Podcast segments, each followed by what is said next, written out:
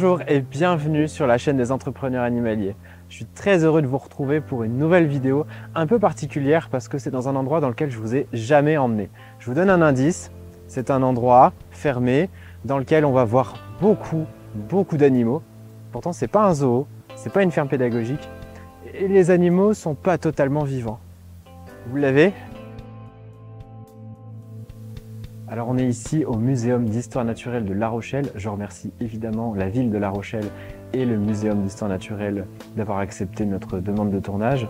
Je remercie la conservatrice Elise Patol Dumba de euh, son invitation et Adeline Aumont qui va nous accueillir aujourd'hui et nous présenter ce beau monument et ce bel endroit. Alors c'est parti, je vous emmène avec moi découvrir tous les secrets du Muséum d'Histoire Naturelle de La Rochelle.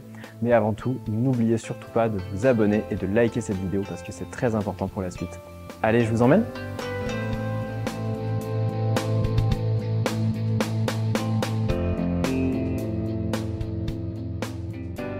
Bonjour Adeline.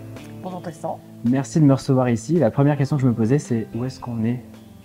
Alors, euh, nous sommes ici dans le, cœur historique euh, du, du, muséum, qui est en fait le cabinet d'histoire naturelle de Clément Lafaille. Est-ce qu'on peut appeler ça vulgairement un cabinet de curiosité? La grande différence entre les deux, il y a déjà une différence temporelle. Donc, les cabinets de curiosité sont plus anciens, sont les, les précurseurs finalement des cabinets d'histoire naturelle. Et puis, dans les cabinets d'histoire naturelle, on commence à essayer de ranger, de classer. Euh, on, est dans, euh, ben, on est dans le siècle des Lumières, donc euh, il y a cette idée de, de, de, raison, de classer, de rangement. L'autre particularité, c'est que ces lieux étaient des lieux privés. donc ce cabinet qui a été monté par Clément Lafaille au, à la fin du XVIIIe siècle à La Rochelle était chez Clément Lafaille, donc rue Chaudrier, et le mobilier qui a été conçu comme du mobilier d'exposition et de rangement était chez lui, et donc il invitait les personnes finalement à venir chez lui admirer ses collections on a ici des exemples de, collections qu'on pouvait éventuellement retrouver euh, à l'époque, mais ce qu'on note, c'est effectivement euh, les boiseries. Alors, qu'est-ce c'est assez impressionnant. Oui, c'est à la fois des meubles euh, pratiques et puis faits pour être pour exposer des objets, et à la fois c'est des, beaux objets. Il fallait qu'ils soient aussi finalement à la hauteur des collections. effectivement, il y a de très belles boiseries ici qui évoquent les différentes parties de l'histoire naturelle qui sont effectivement euh, très belles et qui sont classées au titre des monuments historiques. Moi, j'ai l'impression c'est de, de, découvrir un peu euh, l'ancêtre d'un muséum. Euh, et il se trouve qu'ici, on est dans un muséum, donc on va peut-être faire un, petit bond en avant dans l'histoire et aller découvrir ce qu'est maintenant un muséum moderne d'histoire naturelle. Ok, c'est tout à fait ça. C'est qu'on est vraiment sur des précurseurs en fait de ce que, ce que vont devenir après les muséums d'histoire naturelle. Vous montrer le chemin? C'est par ici muséum de La Rochelle a une histoire particulière, ou en tout cas une, vocation particulière par rapport aux autres? Alors, il a une histoire particulière parce que effectivement chaque muséum a une histoire un peu euh, unique. Euh, et il est le résultat de cette histoire. Donc, il a été ouvert en, 1832 euh, et finalement la succession de collections et donc aussi de conservateurs qui ont mené ces musées en a, a donné un résultat unique, j'ai envie de dire, comme le sont tous les tous les muséums avec donc ici des collections à la fois d'histoire naturelle et d'ethnographie. J'avais posé la question justement pour les personnes qui ne sont pas euh, familières avec le thème d'histoire naturelle. On va couvrir tout le vivant. C'est très large, c'est le vivant, mais pas que, puisqu'il y a la partie aussi euh, de, de, la Terre. Il y a de la géologie aussi, des cailloux, des fossiles. Donc euh, voilà, c'est assez, assez, large. On va dire tout le champ de, de la nature. Qu'est-ce que les visiteurs viennent chercher ici? Pour Quel type d'expérience ils viennent chercher ici? Euh, les visiteurs qui viennent ici, il faudrait leur demander. je pense que ce serait eux qui en parleraient le mieux. Après, nous, de ce qu'on analyse, c'est qu'ils viennent voir des animaux, s'intéresser aux environnements locaux, ou alors, euh, au contraire, euh, voir des animaux un peu extraordinaires de près, des animaux exotiques qu'ils ne verraient pas ailleurs. Alors, super transition. On a peut-être notre premier animal euh, derrière nous euh, qui a une histoire particulière. Vous pouvez m'en parler un petit peu? Bah, Une des spécificités voilà, du Muséum de La Rochelle, exemplaire unique, c'est euh, présente Zarafa, qui est la première girafe à être entrée en France. Donc, qui est un cadeau royal, hein, un cadeau du pacha d'Égypte pour le roi de France. Donc, on est au début du XVIIIe siècle et, et donc c'est un cadeau pour Charles X. Elle a traversé la France à pied puisqu'il n'y avait pas d'autre moyen de l'amener à Paris. Et à Paris, elle a vécu dans la ménagerie royale jusqu'à sa, sa belle mort. Étienne Geoffroy Saint-Hilaire a étudié cette girafe. C'était la première fois qu'il pouvait regarder une girafe de près. de très près, puisqu'il l'a disséquée, et ils en ont profité pour la naturaliser. Ensuite, elle a été conservée dans les collections du Muséum national à Paris. Et c'est uniquement euh, dans, les années, dans les années 30, 1930, que Étienne Lopé, le conservateur de l'époque, trouvait que, que ça manquait de gros animaux en fait à présenter dans les collections du Muséum de La Rochelle. Et donc il a euh, finalement euh, récupéré cette girafe à ce moment-là. Mais il y a quand même un mystère sur son arrivée parce qu'en fait on n'a pas de photos, on n'a on a aucune, document, aucune documentation. Euh, ça serait intéressant parce qu'effectivement elle est tellement grande qu'elle ne passe pas par des portes. Donc on suppose qu'elle est rentrée par des fenêtres qui aujourd'hui ont été masquées avec la rénovation du musée, mais on n'a pas de certitude. Si je ne me trompe pas, quand on va monter les escaliers, on va arriver dans la, partie peut-être la plus monumentale. Euh, si on s'intéresse à la zoologie, est-ce qu'on peut aller voir ça? Oui, bien sûr, la grande salle de zoologie, un classique des, des muséums. Alors là, j'imagine qu'on arrive dans la salle préférée des visiteurs. Oui, c'est la, la grande salle de zoologie, passage obligé avec un effet waouh quand on arrive. Tout à fait. Je sais pas par où commencer, mais bon, on va s'arrêter. On va peut-être s'arrêter ici. Euh, je, vois qu'il y a un orang-outan ou une galerie avec euh, pas mal de, de singes. Euh, qu'est-ce que ça peut nous dire un peu sur la relation ou ce que, ce que nous, en tant qu'être humain, on voit quand on voit ça? oui, oui. On remarque qu'au fond, il y a un squelette d'humain. Oui. Ça, c'est le, propre de la classification, c'est que nous sommes des, primates, nous sommes des singes. Et ça, c'est pas quelque chose de très naturel, en tout cas dans notre, culture, où on a longtemps considéré l'homme comme étant différent des animaux. Mais la science, euh, la biologie, la zoologie nous rappelle que nous sommes des primates. Et ça, c'est pas toujours, euh, c'est pas encore évident dans la tête de tout le monde, notamment des enfants. Ça les fait bien rigoler généralement. Et là, on a euh, une femelle orang-outan Oui, c'est une, jeune, une très jeune femelle orang-outan qui fait partie des spécimens historiques du muséum, puisque cette jeune orang-outan en fait vivait à la cour euh, de Joséphine de Beauharnais, euh, à la Malmaison, donc la femme de, Napoléon. Joséphine de Beauharnais avait une petite ménagerie d'animaux exotiques. comme tous les gens de pouvoir, c'était aussi une manière de, de montrer son pouvoir en fait on les avait euh, en cabinet de curiosité, mais on avait aussi des animaux vivants. Tout à fait. À cette époque-là, c'était assez, assez courant euh, pour les, gens riches et puissants. Ici, on a l'impression, de, en tout cas, de, toucher du doigt euh, le mot de biodiversité, j'ai l'impression. En tout cas, on, la découvre. Comment est-ce que ça peut s'organiser un petit peu tout ça? Comment ça a été organisé? Alors, cette salle a été créée en 1832, vraiment au moment de la création du, du musée. Et elle, euh, l'idée, c'était vraiment de se dire que chaque animal avait euh, avait une place, euh, avait une, une famille, un ordre, quelque chose qui lui permettait d'être rangé dans l'échelle en fait des êtres des êtres vivants. C'était vraiment une pensée très forte très forte à l'époque. Et, et c'est quelque chose d'extrêmement utile. Il faut classer pour pouvoir étudier tous ces animaux. Donc ils sont ils sont bien rangés par par famille. On voit en haut des vitrines le nom des groupes a évolué évidemment depuis 1832. 1832, la science a continuer heureusement à, évoluer. Alors une question que je n'ai pas posée tout à l'heure, mais qui s'impose un peu ici, c'est qu'on on fait face à des animaux euh, qui ont été vivants, qui ne sont plus aujourd'hui. Je pense que ça doit être une des premières questions que les personnes se posent. Comment est-ce qu'on traite ce sujet euh, dans un muséum? C'est important de pouvoir en parler parce qu'effectivement, il y a deux, deux, questions récurrentes. Pour les jeunes enfants, c'est savoir s'ils sont encore vivants, parce que c'est vrai que la taxidermie, quand elle est bien faite, peut être assez saisissante. On peut avoir presque l'impression qu'ils vont bouger euh, d'un moment à l'autre. Ce n'est pas le cas. Donc, on, on, explique aux enfants que c'est, on a récupéré ce qu'on voit, on ne voit que l'enveloppe extérieure de l'animal. Euh, et puis la deuxième question, c'est est-ce que vous les avez tués? Ça, c'est la question que se posent immédiatement euh, les gens. Et là-dessus, bah, il faut avoir un discours euh, qui est très clair. C'est qu'aujourd'hui, évidemment, les muséums sont des lieux de conservation, notamment de conservation de la biodiversité. Donc, non, on ne tue pas les animaux aujourd'hui pour les mettre en collection. Ce que l'on récupère, ce sont des animaux qui sont déjà morts, donc euh, soit dans des parcs naturels, soit dans des zoos.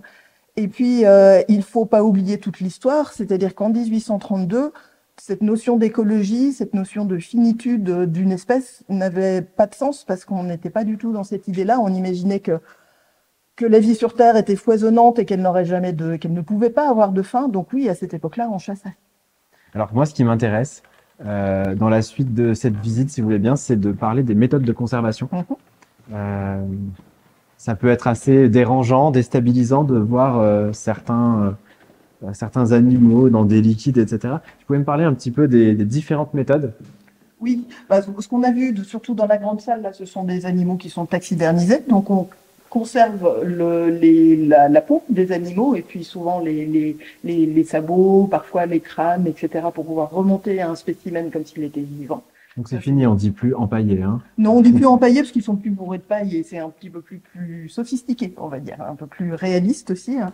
Euh, mais il existe plein d'autres méthodes de conservation parce qu'évidemment ça a tout un tas d'inconvénients. Il n'a plus que la peau et en plus elle est traitée avec plein de produits chimiques. Donc euh, il y a des, détériorations forcément du, matériel euh, biologique. Donc il existe d'autres types de, conservation, des conservations en fluide notamment, qui permettent de conserver l'animal en entier, notamment les organes internes. Si on souhaite les étudier, c'est quand même beaucoup plus intéressant parce que les animaux ne sont pas qu'une enveloppe extérieure, il y a plein de choses aussi à l'intérieur. On a aussi des collections euh, d'ostéologie, donc là on conserve uniquement le squelette de l'animal. Et puis aujourd'hui on va vers des méthodes aussi, euh, on peut avoir des, prélèvements génétique aussi, enfin des prélèvements de matériel biologique qui permet de la conservation génétique. Donc c'est d'autres types de, de, collections qui commencent à se faire aujourd'hui dans les muséums parce que, bah parce que la science évolue et qu'il faut faire évoluer les collections avec aussi.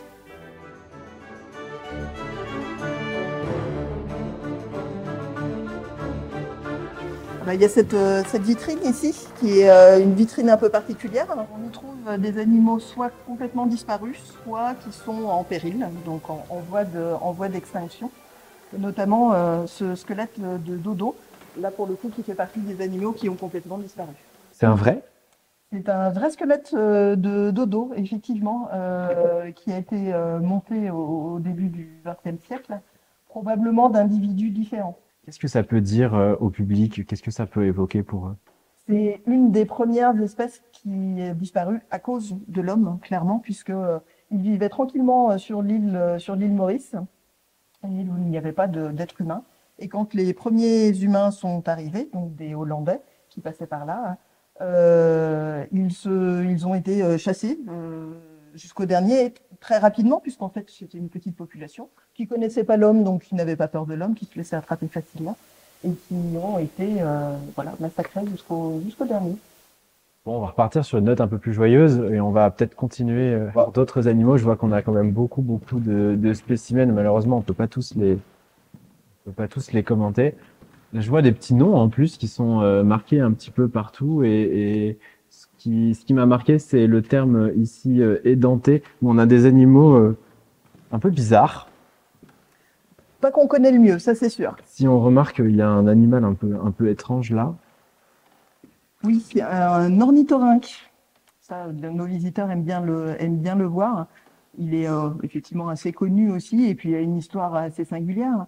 C'est un mammifère qui vit, euh, qui vit en Australie et qui a la particularité d'être un mammifère, mais qui pond des œufs. Le premier Anglais à l'avoir euh, à l'avoir étudié, on lui a envoyé. En fait, il n'était pas en Australie, donc il a reçu en gros un petit colis avec son ornithorynque.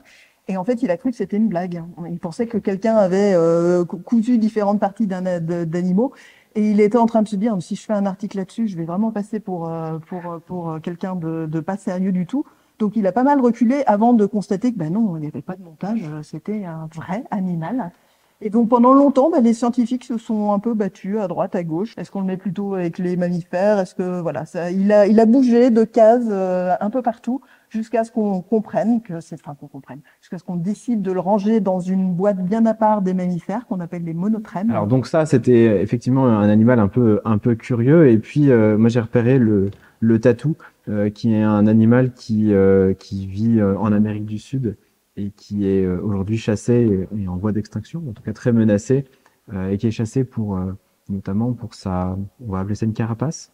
Appelons ça une carapace. Appelons ça une carapace pour faire des charangos, qui sont des, des, petites guitares, et on voit un exemple de charango dans votre muséum. ça donne un, un indice sur l'impact de l'humain sur la biodiversité. Moi, ce que je vous propose, c'est qu'on s'intéresse maintenant à la biodiversité plus locale, qu'on aille voir les animaux de chez nous. Oui, ça marche. Alors, c'est parti.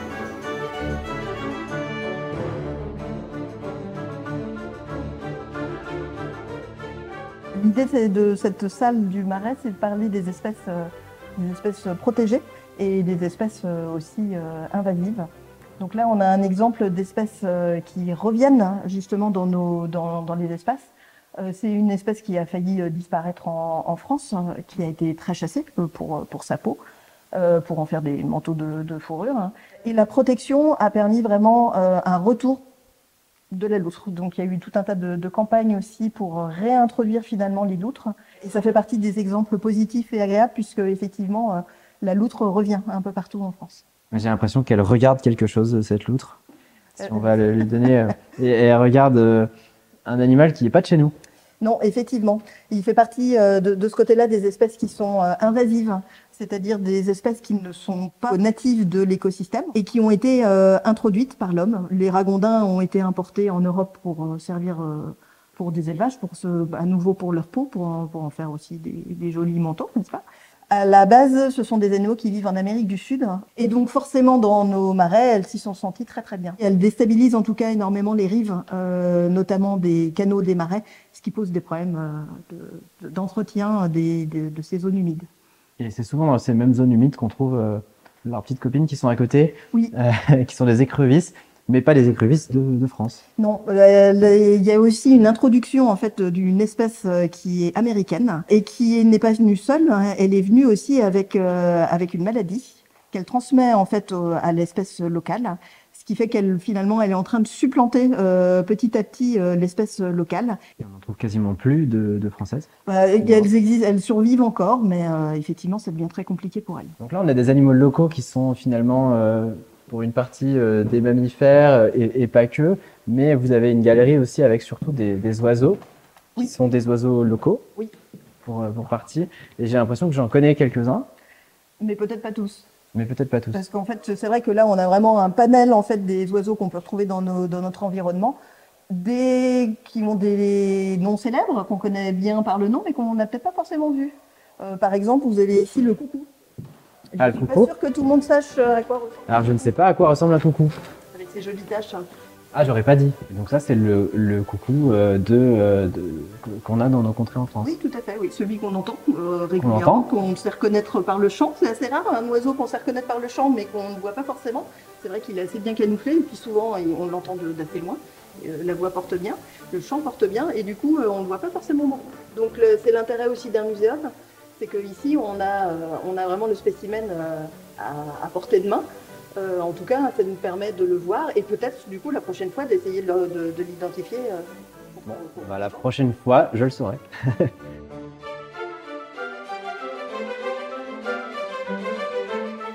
alors merci beaucoup Adeline de nous avoir invités dans, dans, ce muséum. Je remercie le muséum et je vous remercie vous particulièrement parce que vous m'avez accordé beaucoup de temps euh, et beaucoup de gentillesse. Bien sûr, pour les personnes qui euh, nous écoutent, je vous demande, je vous rappelle de liker cette vidéo, de vous abonner, parce que c'est comme ça qu'on peut diffuser nos messages, c'est comme ça qu'on peut vous montrer des beaux reportages et qu'on peut continuer à en faire. Et on vous réserve encore plein de surprises, donc pensez-y.